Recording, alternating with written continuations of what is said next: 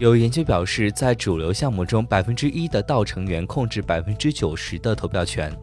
区块链分析公司 Chainalysis 的最新报告显示，在主流道的所有持有者中，不到百分之一的人拥有百分之九十的投票权。此外 z e l a n d 试图抓住鲸鱼账户以避免潜在破产的行为，与 Web3 构建的去中心化原则相矛盾。